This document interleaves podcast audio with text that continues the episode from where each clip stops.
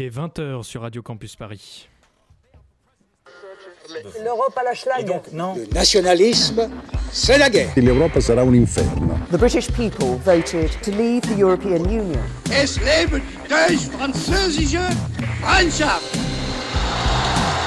Euroscope sur Radio Campus Paris. Bonsoir à tous, à toutes et à tous. Bienvenue dans ce nouveau numéro d'Horoscope, l'émission qui parle d'Europe, de ses pays, de sa culture, de son actu, de ses problèmes, mais aussi de ses avantages. Je m'appelle Antoine et je suis accompagné ce soir d'Hugo. Salut Hugo. Salut Antoine et bonsoir à tous. Et de Marie. Salut Marie. Bonsoir. Au programme de cette émission, après un tour de l'actualité européenne de ces dernières semaines, nous attaquerons avec notre sujet principal qui sera ce soir l'environnement. Nous verrons les enjeux et problèmes que l'Europe se pose sur ces questions avec l'aide de Laurent Faubostier, professeur de droit de l'environnement à l'Université Paris-Sud. On enchaînera ensuite avec nos deux chroniqueuses, Marie, qui nous parlera du maquillage du président du Parlement européen, et de Mathilde, qui nous, qui nous parlera du beurre. Et pour finir Antoine, tu nous liras un extrait du grand poème Europe de Jules Romain. Mais pour commencer, place au journal de l'Europe. On l'attendait, le voilà, un accord sur la sortie de l'Union européenne a enfin été trouvé entre les 27 et le gouvernement de Theresa May. Oui, après de longs mois de négociations et après plusieurs échecs, un accord a été trouvé au forceps entre les représentants de l'Union européenne et du gouvernement britannique. Et cet accord a l'air plutôt favorable aux Européens et plus généralement aux partisans d'un Brexit doux. Même si l'accord prévoit la fin de la juridiction de la Cour de justice de l'Union européenne et de la libre circulation des personnes, une période de transition est prévue, au moins jusqu'en 2020, pour permettre au Royaume-Uni et à l'Union de continuer à négocier sur les points qui font encore débat, comme la question de la frontière irlandaise, sans revenir sur la date de sortie de la Grande-Bretagne prévue le 29 mars prochain. L'accord dans sa version actuelle prévoit une solution de repli, dite backstop, pour l'Irlande du Nord, si un accord n'est pas trouvé avant la fin de la période de transition. Dans ce cas, l'Irlande du Nord resterait dans l'union douanière avec l'Union européenne, ce qui éviterait les contrôles à la frontière irlando-irlandaise, mais aurait pour effet de déplacer la frontière entre l'Irlande du Nord et le reste du Royaume-Uni. En attendant, pendant la transition, c'est tout le Royaume-Uni qui reste en union douanière avec les 27, faute de mieux. Et cet accord n'a pas l'air de satisfaire grand monde. On dirait même qu'il y a même qu'il y a que les États membres de l'Union européenne, qui ont l'air de se réjouir et ils ont plutôt raison. Ils ont réussi, entre autres, à imposer à Theresa May que les 3 millions de citoyens européens présents au Royaume-Uni puissent rester comme s'ils habitaient dans un autre État membre de l'Union au sein du Royaume-Uni. Et on peut dire que ça n'a pas du tout plu aux tenants d'un Brexit dur, au premier rang desquels le chevelu Boris Johnson. The Titanic springs to mind. And now is the time to point out the iceberg ahead. Bon, c'est pas du Rimbaud, hein, mais l'ancien ministre des Affaires étrangères britannique compare l'accord au Titanic et dit qu'il serait temps de pointer l'iceberg du doigt. Bon, de son côté, le petit parti unioniste nord-irlandais, très conservateur et soutien indispensable à la majorité de Theresa May au Parlement britannique, est fâché contre le statut dérogatoire qui sera réservé à l'Irlande du Nord. Le Parti travailliste, quant à lui, par la voix de son leader Jeremy Corbyn, et malgré quelques rebelles, a également annoncé qu'il voterait contre l'accord lorsque celui-ci passera devant la Chambre des communes mardi prochain. Et pendant ce temps-là, sept membres du gouvernement ont démissionné depuis l'annonce de l'accord, de quoi faire craindre un rejet de l'accord du gouvernement May et un futur très incertain.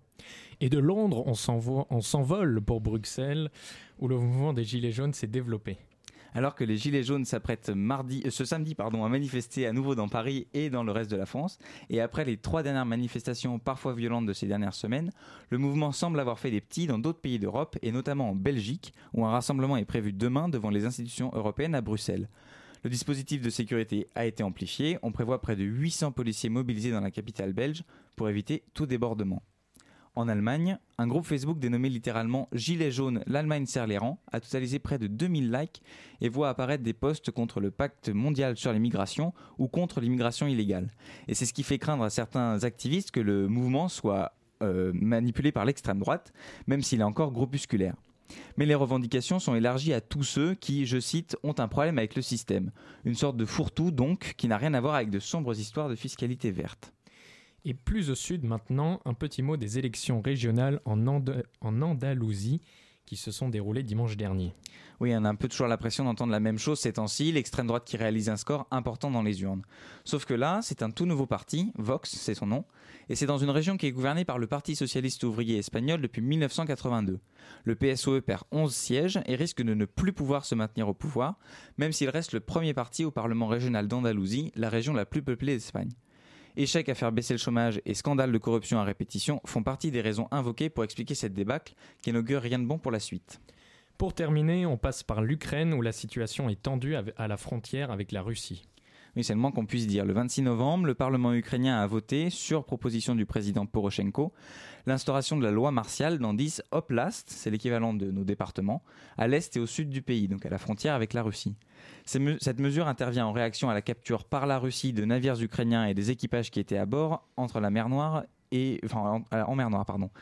La loi martiale instaurée par l'Ukraine à sa frontière donne au président des pouvoirs étendus qui lui permettent de restreindre les libertés fondamentales, comme la liberté de la presse ou le droit de manifester, d'ordonner la réquisition de biens privés pour les besoins de l'État, ou encore d'instituer une administration militaire dans certaines régions s'il l'estime nécessaire. Et cette mesure tombe à pic pour Poroshenko. Oui, c'est ce que certains affirment. En effet, les élections présidentielles approchent en Ukraine. Elles sont censées avoir lieu en mars 2019. Et Poroshenko, qui est candidat à sa réélection, est bien mal placé dans les sondages, ce qui fait craindre qu'il se serve de la situation pour se maintenir au pouvoir, même si officiellement la loi martiale ne doit durer que 30 jours, renouvelable bien sûr. Merci Hugo pour ton journal. Tout de suite, Super Trump avec My Kind of Lady sur Radio Campus Paris.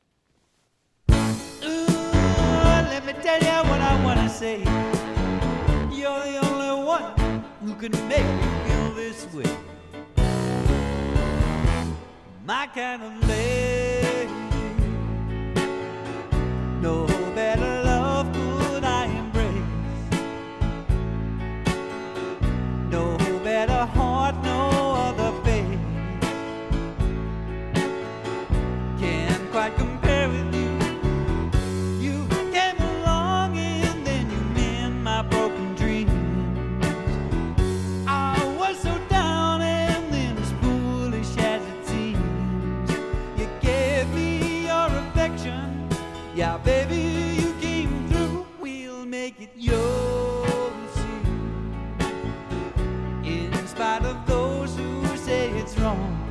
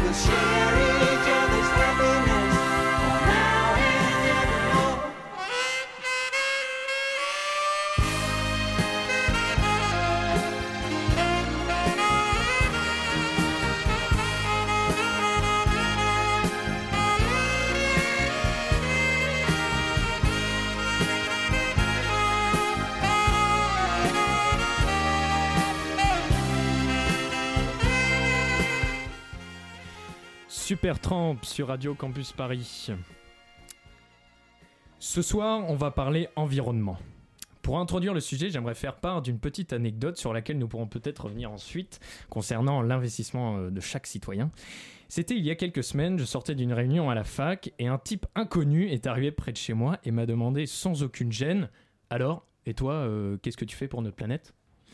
Alors évidemment, à l'intérieur de moi, je me suis rabattu sur mes actions environnementales prodigieuses de, la vie quotidienne. Je ne prends pas de douche tous les jours. J'essaye d'acheter des produits non emballés. Je vais à pied à la fac. J'utilise l'eau de la gouttière de ma fenêtre pour cuire mes pâtes. ah non, ça c'est un peu trop loin. Et donc, moi aussi, euh, j'agissais respectueusement envers la nature et l'environnement. Mais non, je lui ai avoué que je ne faisais rien de plus que les autres. Je ne fais rien d'extraordinaire. Aujourd'hui, les questions d'environnement sont devenues centrales. L'Europe s'y essaye notamment avec son programme LIFE. On, nous en parle à longueur de journée, pourtant ça semble pas embêter tous nos citoyens, enfin pour l'instant. Pour en parler, nous accueillons ce soir M. Laurent Font-Bostier, professeur de droit de l'environnement à l'Université Paris-Sud. Bonsoir. Bonsoir.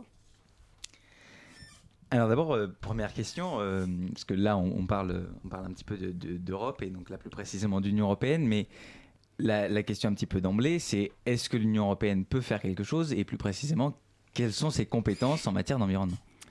Oui, l'Union peut faire quelque chose si elle en a la volonté, parce que les compétences, elle les a. Revenons en un instant sur l'histoire. Dans les années 50, quand l'Europe a été mise en place, il n'était pas question d'environnement dans la plupart des esprits de l'époque. Et ça n'est que progressivement, par euh, prise de conscience successive, que l'Europe s'est mise au vert, en quelque sorte. Années 85 et 87, ce qu'on appelle l'acte unique européen, puis de manière un peu plus précise avec le traité de Maastricht, puis d'Amsterdam, on est dans les années 90. Comme par hasard, le traité de Maastricht a lieu en même temps que la déclaration de Rio, qui est la grande déclaration sur l'environnement après les 20 ans de Stockholm. Et évidemment, avec le traité de Lisbonne, on confirme que l'Union européenne peut, dans toutes ses politiques, intégrer, injecter une bonne dose euh, de conscience environnementale, on va dire. Donc, de manière globale, les instruments de l'Union sont tout à fait favorables à ça, ou tout à fait possibles, en tout cas on peut les utiliser en ce sens-là. Le gros problème, c'est les domaines.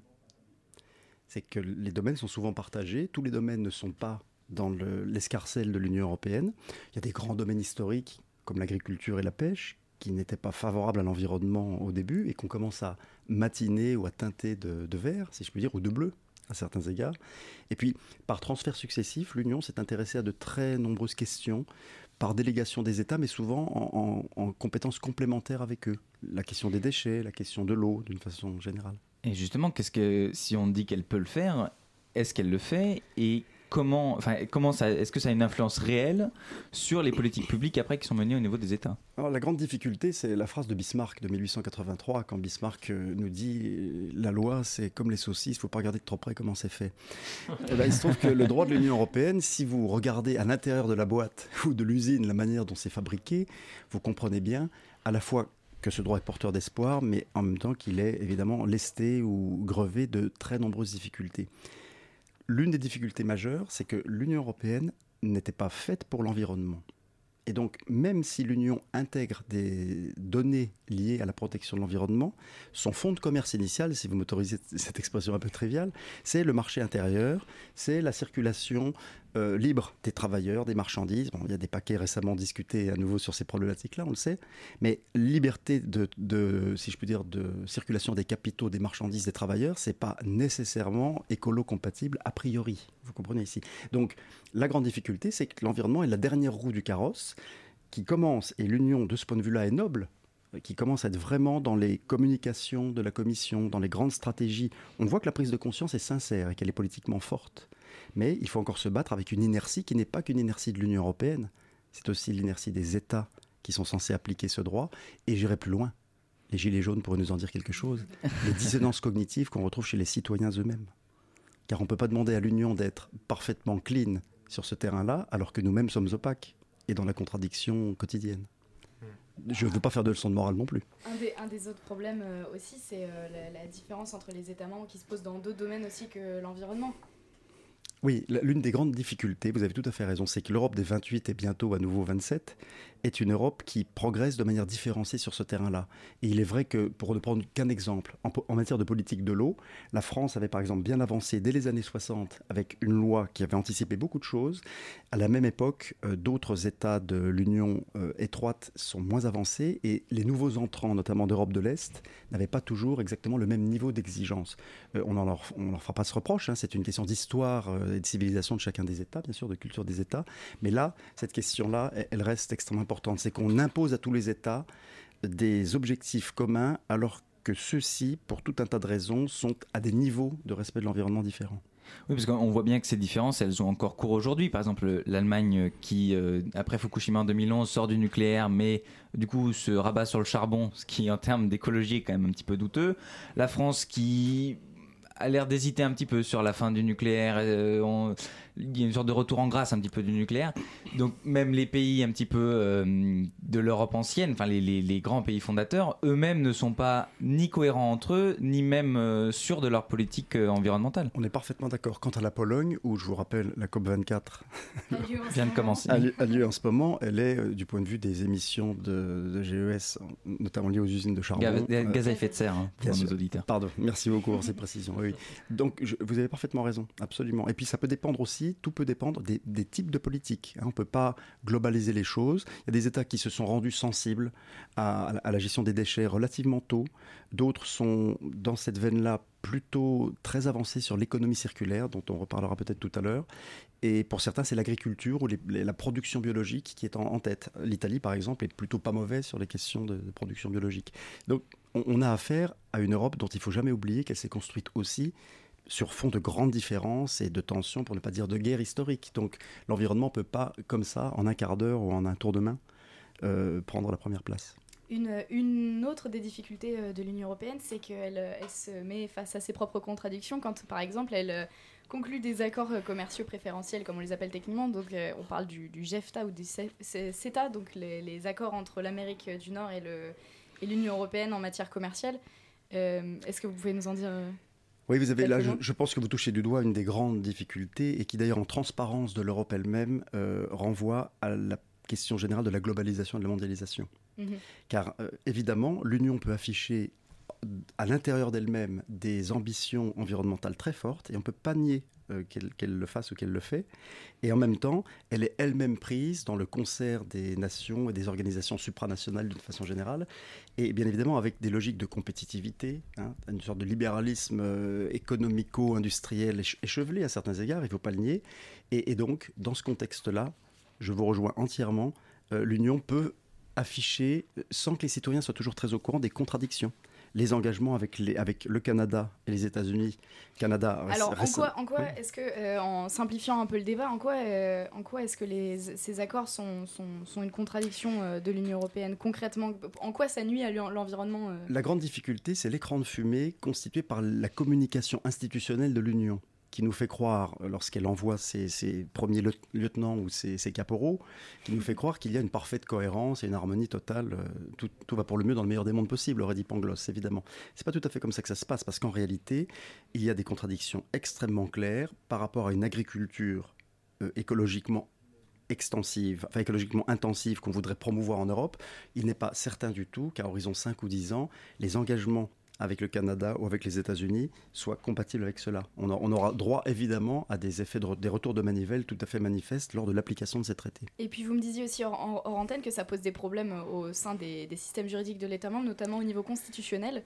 Oui, je vous remercie. C'est très aimable d'y faire allusion parce qu'on l'oublie trop souvent. La Constitution, c'est ce qui est normalement, c'est notre ciment commun. Et au moment où tout ça se, se dessoude un petit peu, il s'agit de le rappeler, c'est quand même notre pacte commun. Et si on le veut écologique, ce qu'on a voulu en France avec la Charte de l'environnement, exactement, en 2004, ratifiée en 2005, enfin adossée à la Constitution en 2005, le gros problème, c'est l'éventuel décalage qu'il peut y avoir entre nos aspirations nationales et ce que par obligation constitutionnelle liée à l'Union européenne, on est obligé de traduire dans notre droit français. Et là, donc les contradictions, elles peuvent exister chez nous aussi. Et nous sommes obligés en France de transposer les directives de l'Union européenne pour leur donner force juridique. C'est une obligation constitutionnelle. Exactement. Et en même temps, cette obligation peut parfois euh, correspondre à un moins 10 ans environnemental par rapport à ce que nous impose la charte de l'environnement. Vous voyez que la chose n'est pas simple. Mais alors, on parlait un petit peu de, France et de, comment euh, nous-mêmes, euh, nationaux, gérons, euh, la politique environnementale. Là, évidemment, ça fait, le, cœur de l'actualité, vous l'avez rappelé. Est-ce que, de manière un peu plus abstraite, pour pas faire référence aux gilets jaunes, pour pas les nommer encore une fois, la fiscalité écologique, ça peut être un des moyens qui, non seulement en France, mais également en Europe, il me semble qu'il y avait un projet qui a l'air de rester à l'état de projet d'euro-redevance sur les poids lourds. Euh, est-ce que où on en est sur la fiscalité écologique et est-ce que ça peut faire partie des moyens intéressants pour lutter contre le réchauffement climatique Alors c'est vrai, je, pense que vous avez tout à fait raison. Au titre des outils ou des instruments, de ce qu'on peut appeler des, leviers que l'on peut utiliser pour euh, infléchir des politiques ou modifier les comportements, il y a une logique incitative ou désincitative qui est liée à la fiscalité. Vous avez tout à fait raison. Ça peut d'ailleurs consister en des aides favorables à des pratiques plutôt pro-environnement ou en une forme de désincitation par rapport à des taxations, des logiques de cet ordre-là. La grande difficulté, c'est qu'il faut un système fiscal qui à la fois soit respectueux de l'objectif environnemental, mais respecte aussi d'autres données, y compris une donnée d'équité fiscale on, parle beaucoup aujourd'hui de transition juste, vous le savez. Hein, c'est une donnée qui est, que, Laurent Fabius, président du Conseil constitutionnel, évoquait il y a encore très peu de temps. Oui, puis euh, vous parliez de transition juste. Euh, il, me semble, bon, ça relève un petit peu de l'anecdote, mais il me semble que Nicolas Hulot, quand il arrive au gouvernement, a insisté pour que l'intitulé de son ministère soit pas seulement la transition écologique, mais aussi la transition solidaire. Donc il y a aussi, euh, Absolument. Il y a aussi des questions de, de cet ordre-là. Vous avez tout à fait raison. La loi sur la sur la biodiversité de 2016 a intégré un nouveau principe qui est le principe de solidarité écologique. Il est très intéressant, il renvoie à une solidarité territoriale, l'un des cœurs de notre sujet actuel bien évidemment, et logique, articulation grande mégalopole ou métropole, banlieue bientôt reclassée vis-à-vis des périphéries elles-mêmes. Hein, on voit très bien cette concentricité dans l'aménagement du territoire, vous avez raison. Solidarité intergénérationnelle, solidarité entre individus ou classes sociales à certains égards. Donc par rapport à votre question fiscale, je, la crois, c'est sans doute un levier extrêmement performant et je pense à la Suède par exemple qui a travaillé depuis 1991 très très bien dans cette direction-là, mais à condition qu'il y ait quand même une logique de redistribution et de justice fiscale derrière cela. Si vous taxez à l'identique des catégories de population euh, différemment équipées sur le plan financier, euh, vous recréez euh, sans doute des ferments de colère et sans doute une forme d'injustice. Et puis vous me disiez aussi euh, qu'il y avait un problème de réaffectation des fonds aussi. Merci beaucoup. On, l'oublie toujours. Je, voudrais savoir, il faudrait être petite souris pour savoir très exactement la part finale qu'une taxation écologique, enfin qu'on utilise dans une taxation écologique pour la réaffecter à, véritablement des politiques liées à l'environnement. Je mmh. n'ose pas vous donner un chiffre, je ne serais pas sûr de moi, mais je vois à peu près de quoi il s'agit. Mais du coup, quand euh, on voit que les pouvoirs publics, euh, tant les gouvernements que les parlements, sont soit dans des errements, soit dans des, choix environnementaux comme euh, la fiscalité écologique en France qui soit crisp, soit sont mal acceptés, on se dit que peut-être la solution, elle est peut-être à chercher du côté des tribunaux. Et ça me fait penser à un exemple que j'ai lu récemment dans la presse. En Allemagne, à Wiesbaden, le tribunal administratif de Wiesbaden, en septembre, donc c'est dans la région de Hesse vers Francfort, a imposé à la ville de Francfort d'instaurer euh, des, restrictions de circulation sur son territoire. Et la question qui me vient à l'esprit, c'est est-ce que quand euh, gouvernement et parlement euh, sont impuissants, ou agissent mal.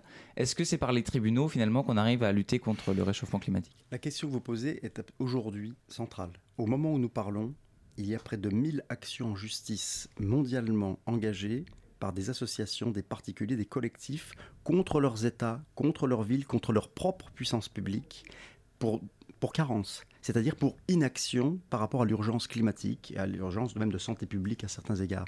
Donc vous visez juste. Christelle Courny l'a organisé il y a quelques mois de cela, qui est une bonne spécialiste de ces questions-là.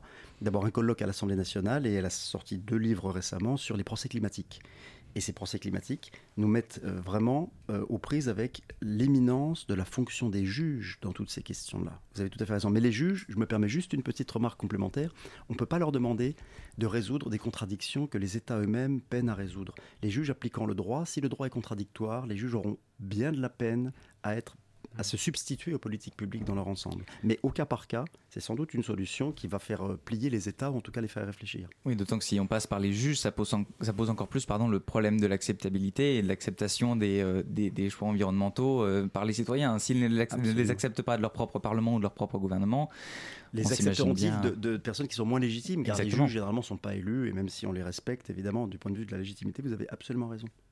Est-ce qu'il serait intéressant, à votre avis, de, créer un tribunal vert au niveau européen, par exemple? La question pourrait se poser aussi en droit interne. oui, et d'ailleurs, elle se pose prioritairement en droit international. Vous avez entendu parler sans doute de l'écocide.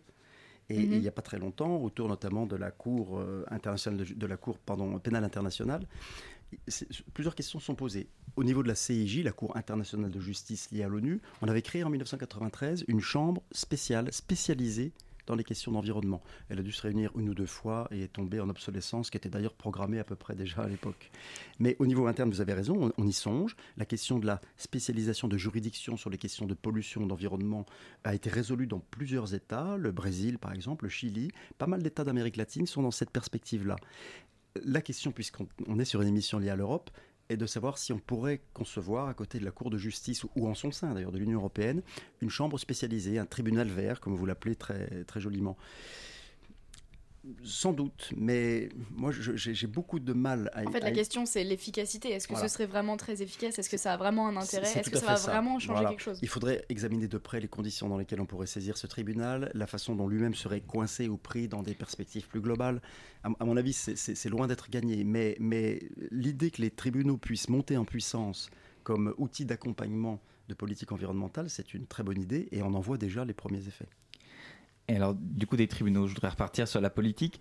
Euh, on a vu en Allemagne, par exemple, euh, dans quelques élections régionales récemment, et puis globalement dans le climat national, le, parti écologiste a l'air quand même plutôt euh, en, en bonne forme. ils font des résultats assez impressionnants pour un parti écologiste.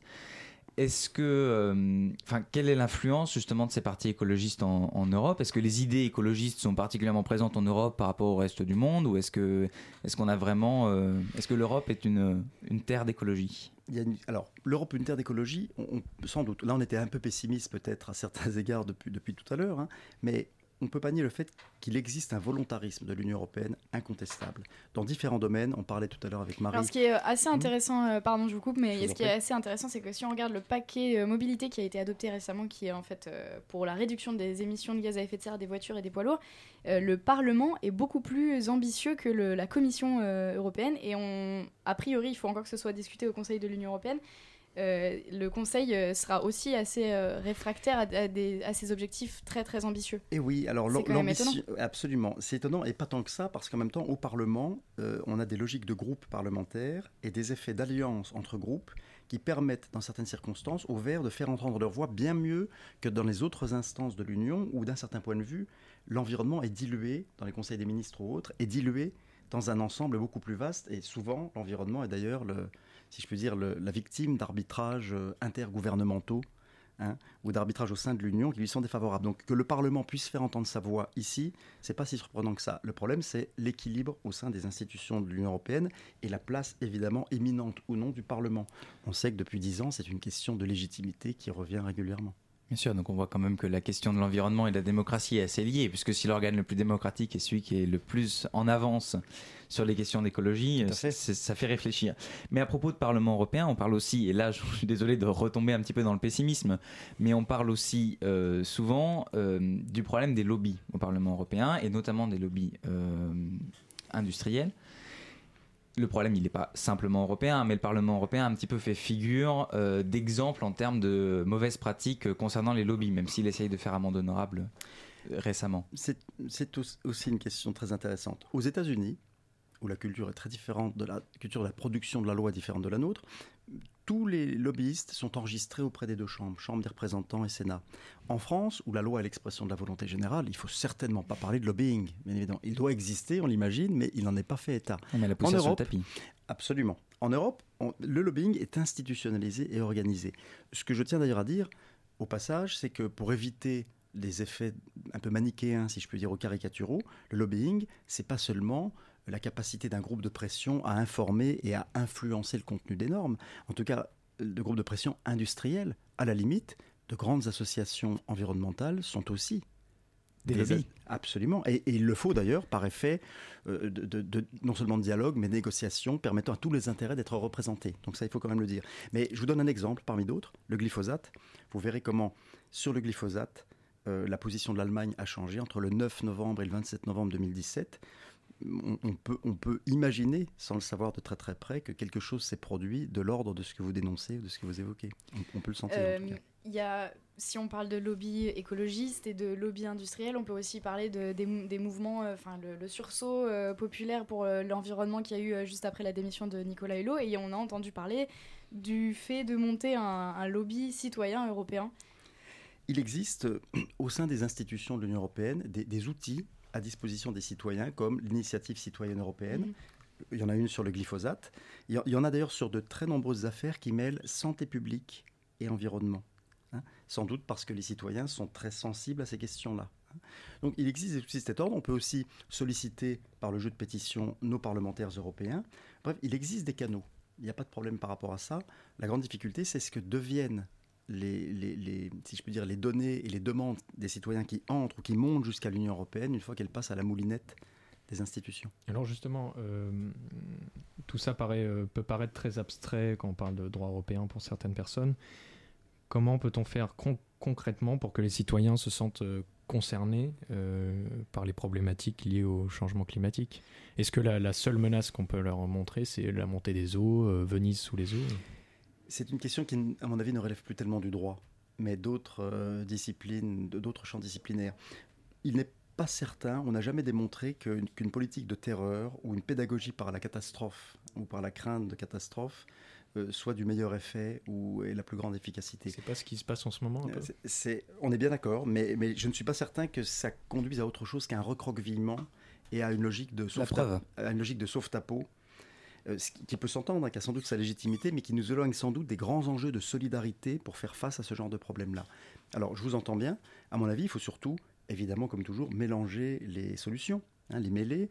Et sans doute qu'une sorte de prise de conscience passant par l'électrochoc de ce qui nous attend si on monte à 2 degrés ou 3 degrés de réchauffement climatique, si on explique aux gens par la pédagogie ce qui peut se passer, euh, ça, peut aider. Mais il faut aussi des choses comme demain, de, Dion et de, Mélanie Laurent, euh, ou, d'autres choses pour, peut-être catalyser les, énergies. Et ça existe, on le sait bien, qu'en réalité, il y a des initiatives citoyennes et associatives qui sont formidables aujourd'hui en Europe. Mais justement, à, ce propos, euh, demain, donc, il y a une, marche pour le climat qui est organisée euh, en France, et notamment à Paris quelle est la portée un petit peu, la question porte plus généralement sur tous les moyens, pétitions, etc., toutes les initiatives citoyennes, quelle est la portée justement de ces initiatives citoyennes? Est-ce qu'il y a une véritable écoute de la part des institutions européennes notamment?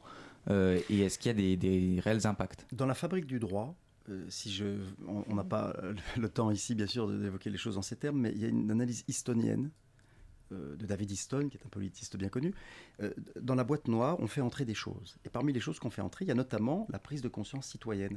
Euh, on pourrait citer dans l'histoire des moments où les gouvernements ont reculé parce que les citoyens dans la rue ont, manifesté une sorte de pouvoir de résistance ou de pouvoir d'impact ou d'influence important. Justement, est-ce qu'on en est là en matière environnementale? Le gros problème, c'est que les questions environnementales, c'est pas seulement le CPE à l'époque de De Villepin ou autre, c'est pas seulement un article de loi enlevé, c'est qu'en réalité, il faut faire bouger tellement l'intégralité des politiques publiques, on est confronté à un tel devoir de changer de paradigme d'un certain point de vue, qu'on ne peut pas imaginer qu'un input de ce genre-là, comme une manifestation ou quelques-unes, pourrait avoir un effet massif. Mais c'est sans doute la convergence de très nombreuses euh, situations de ce genre-là qui peut faire fléchir ou réfléchir d'ailleurs les gouvernements. Est-ce qu'on pourrait imaginer une solution, euh, pour revenir à la question des constitutions, est-ce qu'on pourrait imaginer une solution un peu euh, comme ce qui a été fait en 2004, dont vous parliez tout à l'heure, euh, la charte de l'environnement, au niveau européen? Est-ce que ça aurait, alors est-ce qu'on peut le faire et est-ce que ça aurait vraiment, est-ce que ce serait vraiment efficace? J'ai le, non pas la prétention, mais il se trouve que je connais assez, pas trop trop mal la charte de l'environnement pour avoir modestement participé à son élaboration en 2004 très modestement, et surtout pour la commenter régulièrement, pour commander toute la jurisprudence. Le droit à un environnement sain qui y figure n'a pratiquement pas de portée. L'information du public et la participation, ça fonctionne à peu près. Le principe de précaution, c'est boiteux. Dans l'ensemble, je je ne suis pas certain qu'on puisse changer la société des choses, comme le disait Crozier, par décret, y compris par constitution. Donc.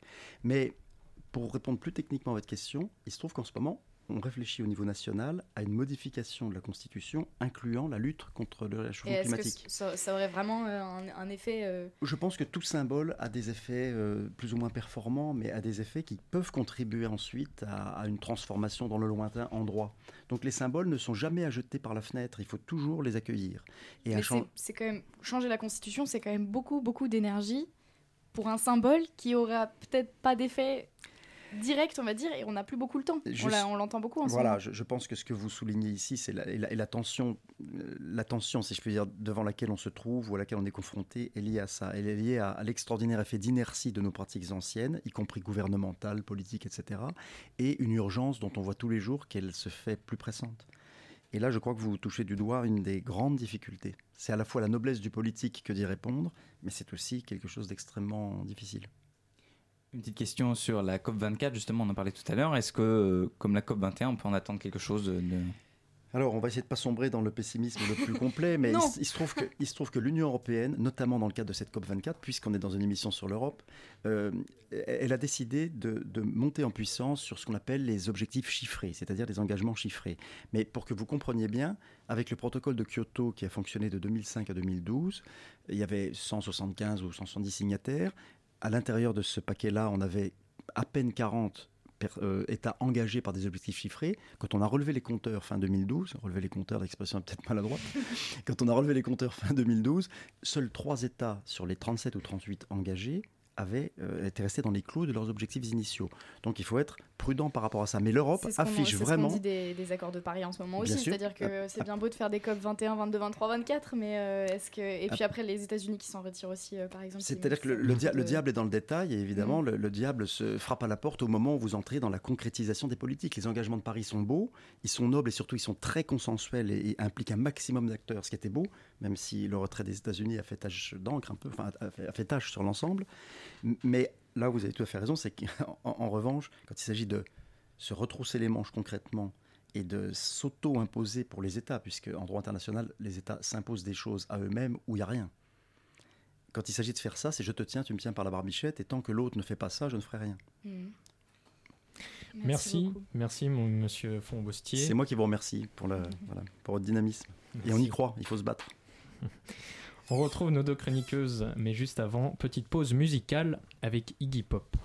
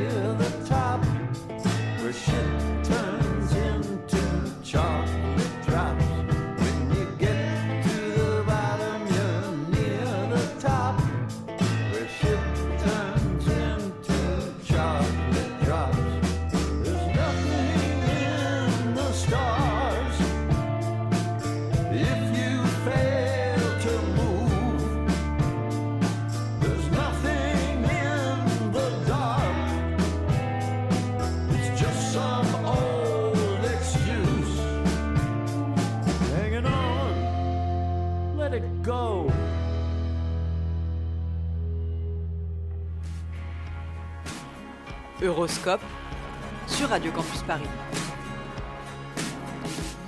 Alors Mathilde, tu vas nous parler de beurre, mais avant ça, Marie, qui va nous parler de maquillage. C'est ça, euh, ça s'est passé la semaine dernière, on en a tous entendu parler, il y a eu ce sommet spécial de l'Union Européenne, on en parlait, pour euh, fignoler les derniers détails du Brexit. Brexit sur lequel j'aimerais m'arrêter deux minutes et vous faire part de mon infinie tristesse.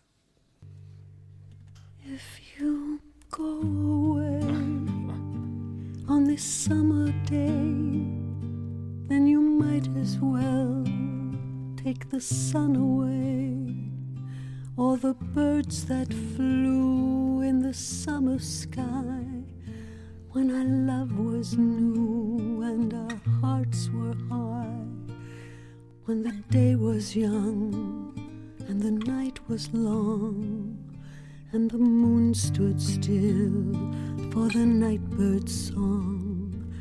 If you go away, if you go away, if you go away. Euh, alors c'était Ne me quitte pas de Brel, chanté en anglais par l'excellente Barbara Streisand. Alors je sais, c'est pas l'ambiance. Ouais. Surtout que perso, Royaume-Uni et Europe, ça me fait inexorablement penser à ce bon vieux Churchill qui, comme Victor Hugo déjà, avait parlé des États-Unis d'Europe. We must build a kind of United States of Europe. Et pour ceux qui seraient perturbés par son accent très british, let me translate, nous devons ériger quelque chose qui ressemblerait aux États-Unis d'Europe. Cette phrase, il l'a prononcée lors de son célèbre discours à l'université de Zurich le 19 septembre 46. Ça, c'était pour le point culture. Alors oui, quand il l'a dite, il n'en considérait pas moins que le Royaume-Uni ne devait pas nécessairement en faire partie, mais il s'avère qu'ils en ont fait partie et qu'ils en sont maintenant partis. Enfin, ou bientôt. Et le simple fait que ça puisse présager d'une sorte de début de la fin, bah, ça n'émoustille pas vraiment mes zygomatiques, au contraire. Bref, bon vent à l'Angleterre et may the odds be ever in your favor. Pour en arriver vraiment au, enfin, enfin au sujet de ma chronique, euh, Antonio Tajani est donc venu le 25 novembre dernier lors de ce fameux sommet sur le Brexit avec du maquillage. Qui est Antonio euh, Tajani? C'est le président du Parlement européen. Autant dire que c'est quelque chose d'assez peu conventionnel pour une personnalité de cette, envergure, euh, de cette envergure de se barbouiller le museau. Mais en l'occurrence, on ne parle pas d'un coup de gloss branché ou d'un trait de liner à la Amy Winehouse, même si ça aurait été euh, assez ouf par ailleurs. Non, non, il portait un message en fait. Monsieur Tajani euh, a tracé sous son œil gauche un trait rouge qui de loin donne l'impression d'un coca. Vous voyez où je veux en venir? Enfin, ou plutôt où il veut en venir le président du Parlement européen a participé à une campagne italienne organisée à l'occasion de la journée internationale pour l'élimination de la violence à l'égard des femmes. Cette campagne italienne, qui s'appelle Non è normale che sia normale. Merci Hugo, je ne pouvais me risquer à faire un tel affront à la langue de Dante et Dalida. Bon, ça veut dire ce n'est pas normal que ce soit normal. C'est un hashtag qui a tourné sur Twitter et plein de personnalités publiques euh, italiennes s'y sont associées, dont le président du Parlement européen. Alors d'aucuns diront encore, mais on parle tout le temps des violences faites aux femmes. Eh bah pas assez visiblement, sinon le problème n'existerait plus, qu'on s'entende bien. Et moi je trouve plutôt que c'est un sujet qui passe souvent à la trappe. En tout cas c'est un sujet qui est tout le temps relégué au second plan, une sorte de procrastination éternelle en dépit de la mort qu'elle sème. Euh, après, c'est pas nouveau comme constat de dire que ce sujet passe toujours en deuxième position. J'ai appris un chiffre il y a quelques temps, et non, je parle pas de celui que tout le monde connaît, qui choque tout le monde, mais rien ne change, c'est-à-dire une femme meurt tous les trois jours sous les violences euh, de son mari.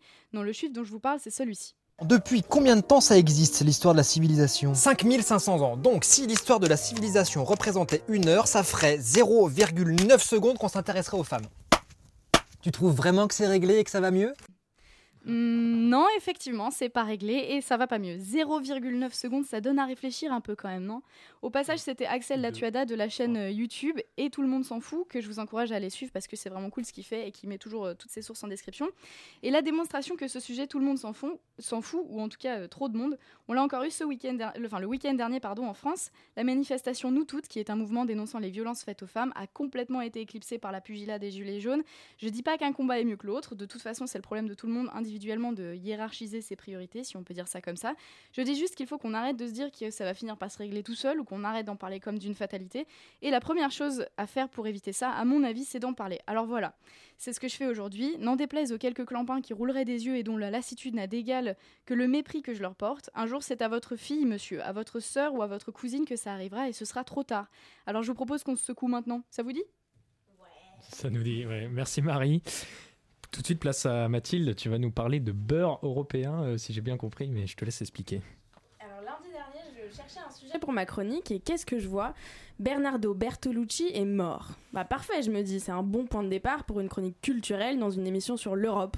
Donc je commence à faire mes petites recherches. Euh, Il est né en 1940 en Italie, blablabla. Il fait partie de ces grands réalisateurs dont Libé, les cahiers du cinéma ont une nécrologie toute prête depuis 10 ans. Mais de nécrologie en nécrologie, il y a un truc qui me taraude. Je vois qu'une seule chose, le beurre.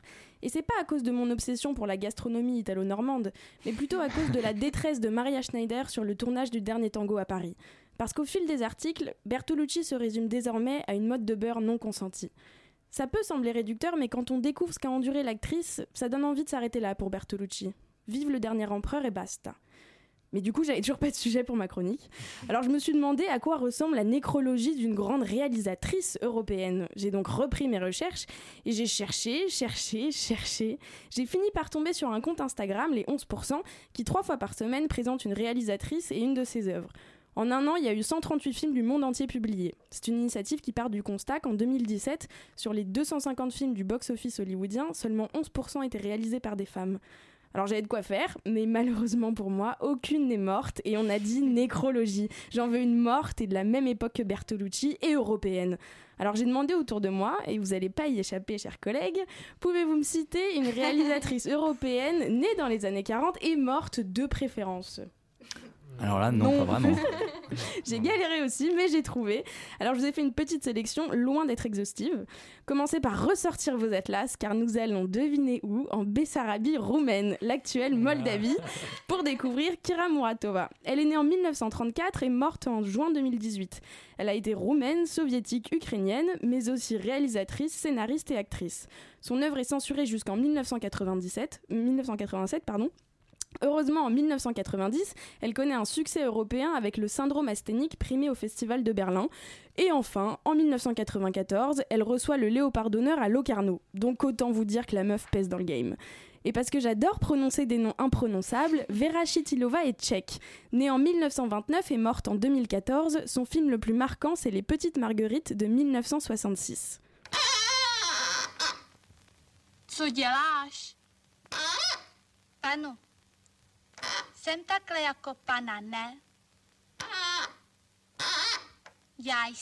Ne? Aha. Je vous rassure, j'ai pas tout tout compris non plus, mais les occupations de Marie I et Marie II pour combattre leur ennui sont elles parfaitement compréhensibles et surtout très très drôles. Vera, elle fait partie de la nouvelle vague tchécoslovaque, c'est un peu la Agnès Varda tchèque pour vous situer. Et allez, une grande dernière pour la route, Liliana Cavani, elle est italienne. Elle est née en 1933 et quand elle reçoit le Lion d'Or de la Mostra de Venise en 1965 pour son documentaire sur Pétain, elle en profite pour faire un film sur les résistantes durant la Seconde Guerre mondiale. Sinon, quatre de ses films ont été sélectionnés à Cannes, dont elle a fait partie du jury en 1979. Mais bon, j'avoue qu'elle est pas morte. Enfin bon, peu importe. Vous avez maintenant du répondant pour la fameuse question qu'on vous pose au moins une fois par jour. Est-ce que tu connais une réalisatrice européenne morte de préférence? Je suis très contente pour, euh, pour ça. Et ah oui, j'ai oublié presque, le beurre, c'est meilleur demi-sel dans de la purée. Et on Merci, embrasse on est- Libération et Télérama. on est, on est parti du beurre pour arriver aux réalisatrices européennes. Un beau parcours.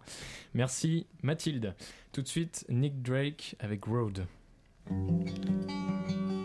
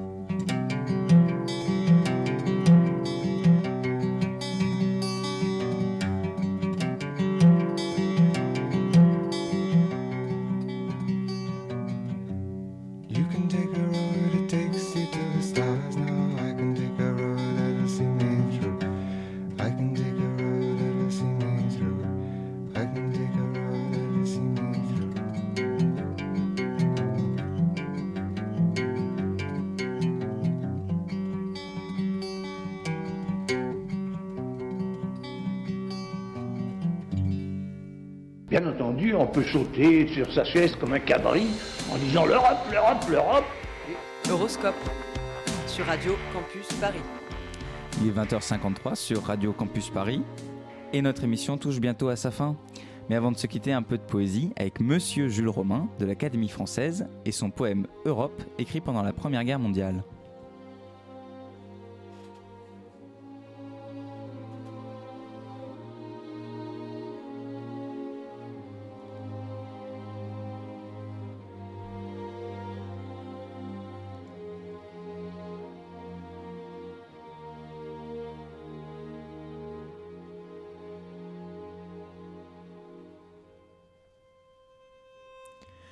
Cependant, le Rhône passe entre les champs de maïs, entravé de roseaux, appesanti d'îles boueuses, griffé d'insectes d'or et rebroussé par le Mistral.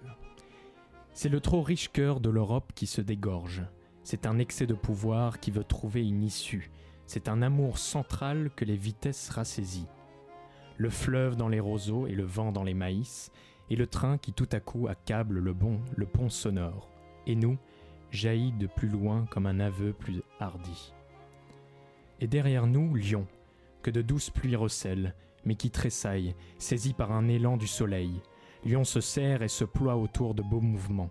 Lyon savoure en secret ses boulevards et ses fleuves, main tournoiement calfeutrées, les courbes de tramways souples, le long dégainement à la lumière des collines, d'un funiculaire où sont debout des hommes songeurs et des vols de mouettes comme des mots pleins de sens, tracés dans un lieu subtil de brouillard et de rumeurs.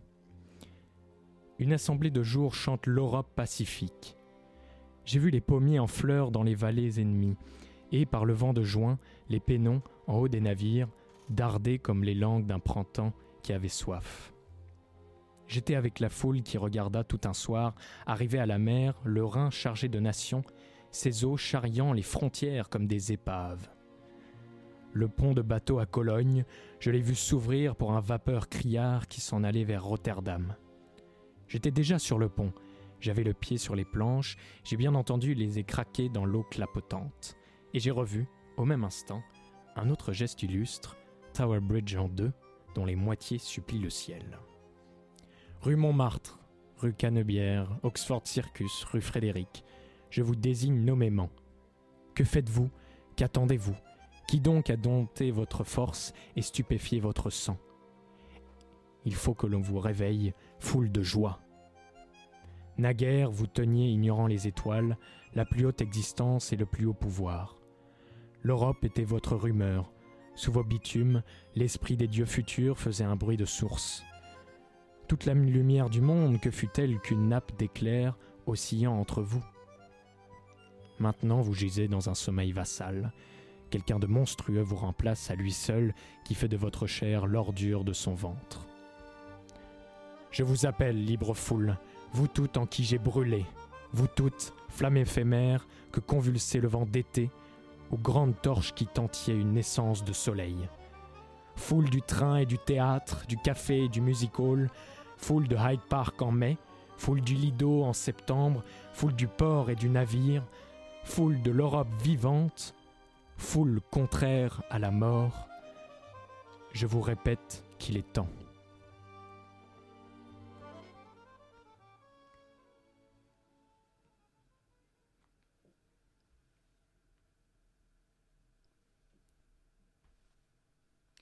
Et c'est la fin de cette émission. Merci beaucoup de nous avoir écoutés. Merci à Marie, merci à Mathilde, merci à Antoine et merci à Alexandre qui a réalisé cette émission. On se retrouve le 4 janvier pour un prochain numéro d'Horoscope. D'ici là, vous pouvez bien entendu nous retrouver en podcast sur le site de Radio Campus Paris ou sur notre page Facebook. N'hésitez pas à nous faire part de vos remarques, questions ou suggestions.